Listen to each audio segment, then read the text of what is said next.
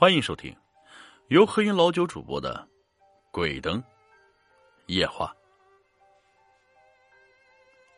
一九九九年四月，易学界二十余省市各派掌门云集杭州，出席南北易学应用研讨会。会上共推邵伟华为北派掌门，我师傅为南派掌门。我师傅对我提过换命这种功夫。前三年练入门，每年的大年初一太阳没出时，带上贡品，找一座孤坟，练到初九，期间不能和人说话，看到什么情景也不能害怕。中间三年要去乱坟岗，后三年要去杀人的刑场，必须连续练九年，每年练九天，一共九九八十一天，中间不能中断。如果中断，就要全部重新开始。练成的时候不能超过三十五岁，一生必须保持童身，否则天灾立志。这门功夫非常难练，很多人在练功当中就会命丧黄泉。上个世纪七十年代末，算命啊开始重现街头，最早是集中在地下道附近。这些人有两个来源：一种行走江湖，旧社会叫跑码头，行踪不定，以外省为多。今天在郑州啊，明天可能就去广州。另一种坐地摆摊固定在某个位置，郑州人叫不挪窝。这部分以本省本地为多，他们一般。都聚集在相对固定的几条街上，当时叫做封建迷信算命街啊。坐地的人里有一个老刘，凭一手祖传的六爻功夫，在路边卖卦。这件事啊，就是他的亲身经历。老刘啊，今年也是快八十多岁了，长须，一般情况下戴帽子。呃，他住啊，呃，孙八岩。如果当时不在，那里常年有一群算命先生，可以找一个骑三轮车、戴酒瓶底眼镜的瘸子打听老刘。话说，一九八六年夏天，算命街来了一个鹤发童颜的老者，慈眉善目，专批八字满面红光，气宇轩昂。预测界有句话是：十个先生九个穷。这个老先生不但看着不穷啊，还有这么一股富贵之气。老刘心中纳闷啊，一直暗暗观察。一般的算命先生都是揣摩对方心理，搞搞性格分析。这个很像是《非诚勿扰》中的乐嘉老师啊。可老者只批八字，而且只说九句，无不其中。前三句是预测界通常说的过三关。别的老仙儿啊，都说你父母在否，兄弟几人，婚否子嗣。但老者讲过去的事，具体到哪年哪月发生过什么，中间和后面三句讲你现在和以后的情况，感情、婚姻、官运、财运。但对未来预测的后三句说的是非常笼统，只是点到为止，泛泛而谈。常年坐地预测的老仙儿啊，不能只靠一门技艺行走江湖，求问的人形形色色，老仙儿们也要像社区门诊里的全科医生啊，各门技艺都能说上两句。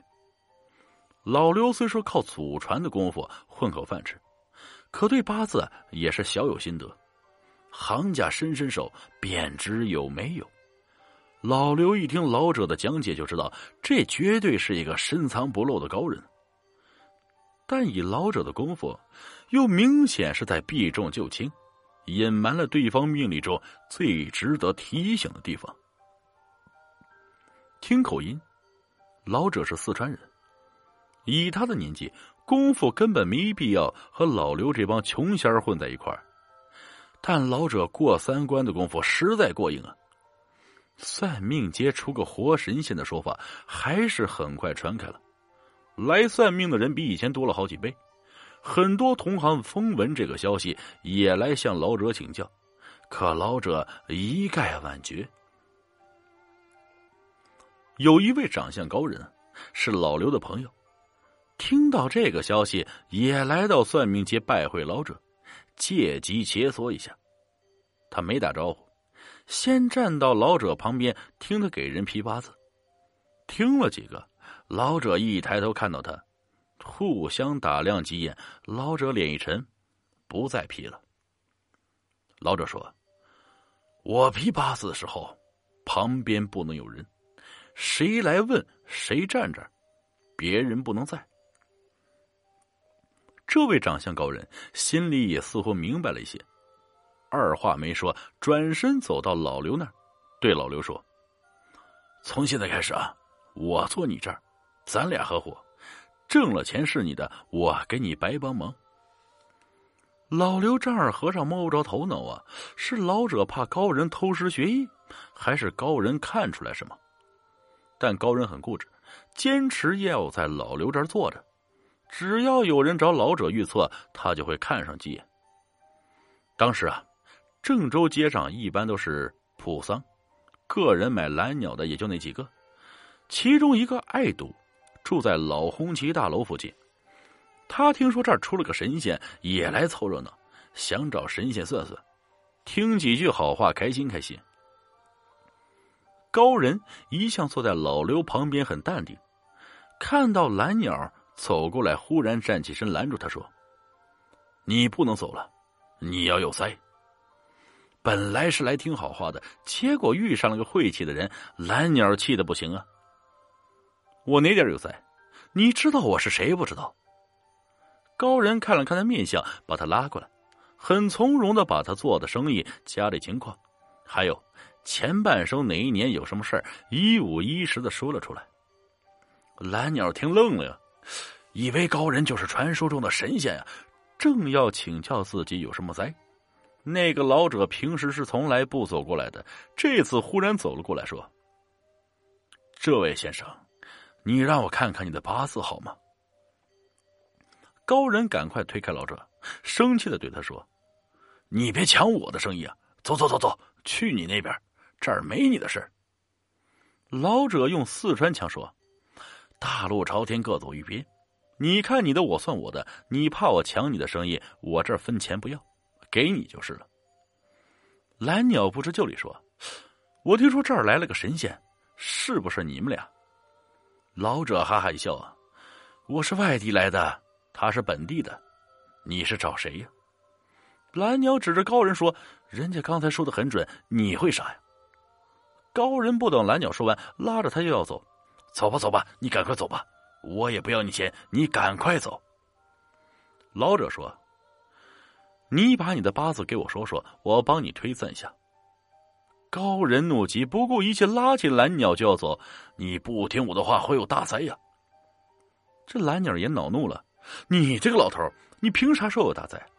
他对着老者来说：“来，你帮我算算，你看我命好不好？”说完，他就把自己的生辰时间讲了出来。老者一笑，打破了不超过九句话的规矩，把蓝鸟从小到大哪年哪月经历过什么，分毫不差的说了出来。高人的功夫只能精确到年，老者能精确到月，这就说明老者的功夫远在高人之上。高人看蓝鸟说出了八字，长叹一声啊，哎。你会死在十步之内呀！老者立即出现一出非常生气的样子，对蓝鸟说：“我给你算个命。”他一直这样说，让我还怎么算？先算到这里，你让他算吧。老者只把蓝鸟前半生说完，后半生一个字也没提，一转身气哼哼的走了，谁也拦不住他。从此，这位老者再也没有出现过。蓝鸟认为高人咒他，当场连跑几十步，说：“你不是说十步吗？我跑了几十步了，为什么还没事？要不是看你年纪大，我一拳打翻你。”高人态度忽然来了个大转弯啊，说：“现在说什么都晚了。”又给蓝鸟赔了个不是，高人也再也没来过。这件怪事之后，老刘啊，还是风里来雨里去，雷打不动在那条街坐着。过了有大半年，蓝鸟忽然来了。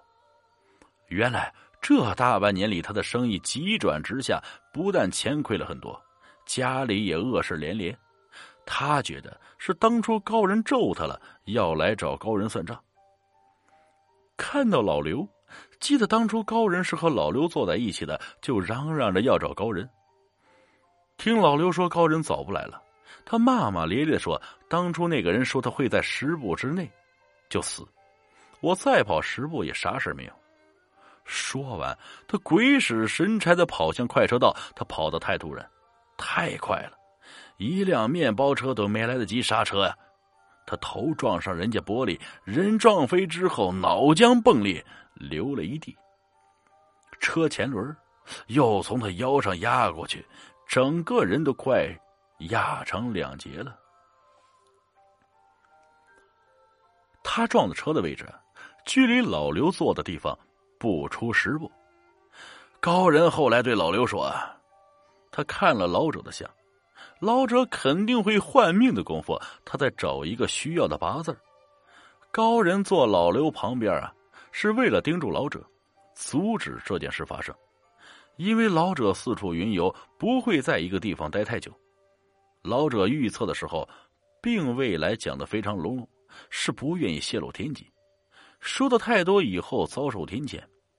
没想到蓝鸟的八字合适啊！如果单从八字上看，蓝鸟一生可能都是大富大贵之命，但把他的八字换给别人以后。就要用换给他的八字看他的未来，可是相学不一样，相学看到的是人真正要走的经历，他看到了蓝鸟必死，至于十步，是他用了术数，老者的功夫远在高人之上，所以他救不了蓝鸟。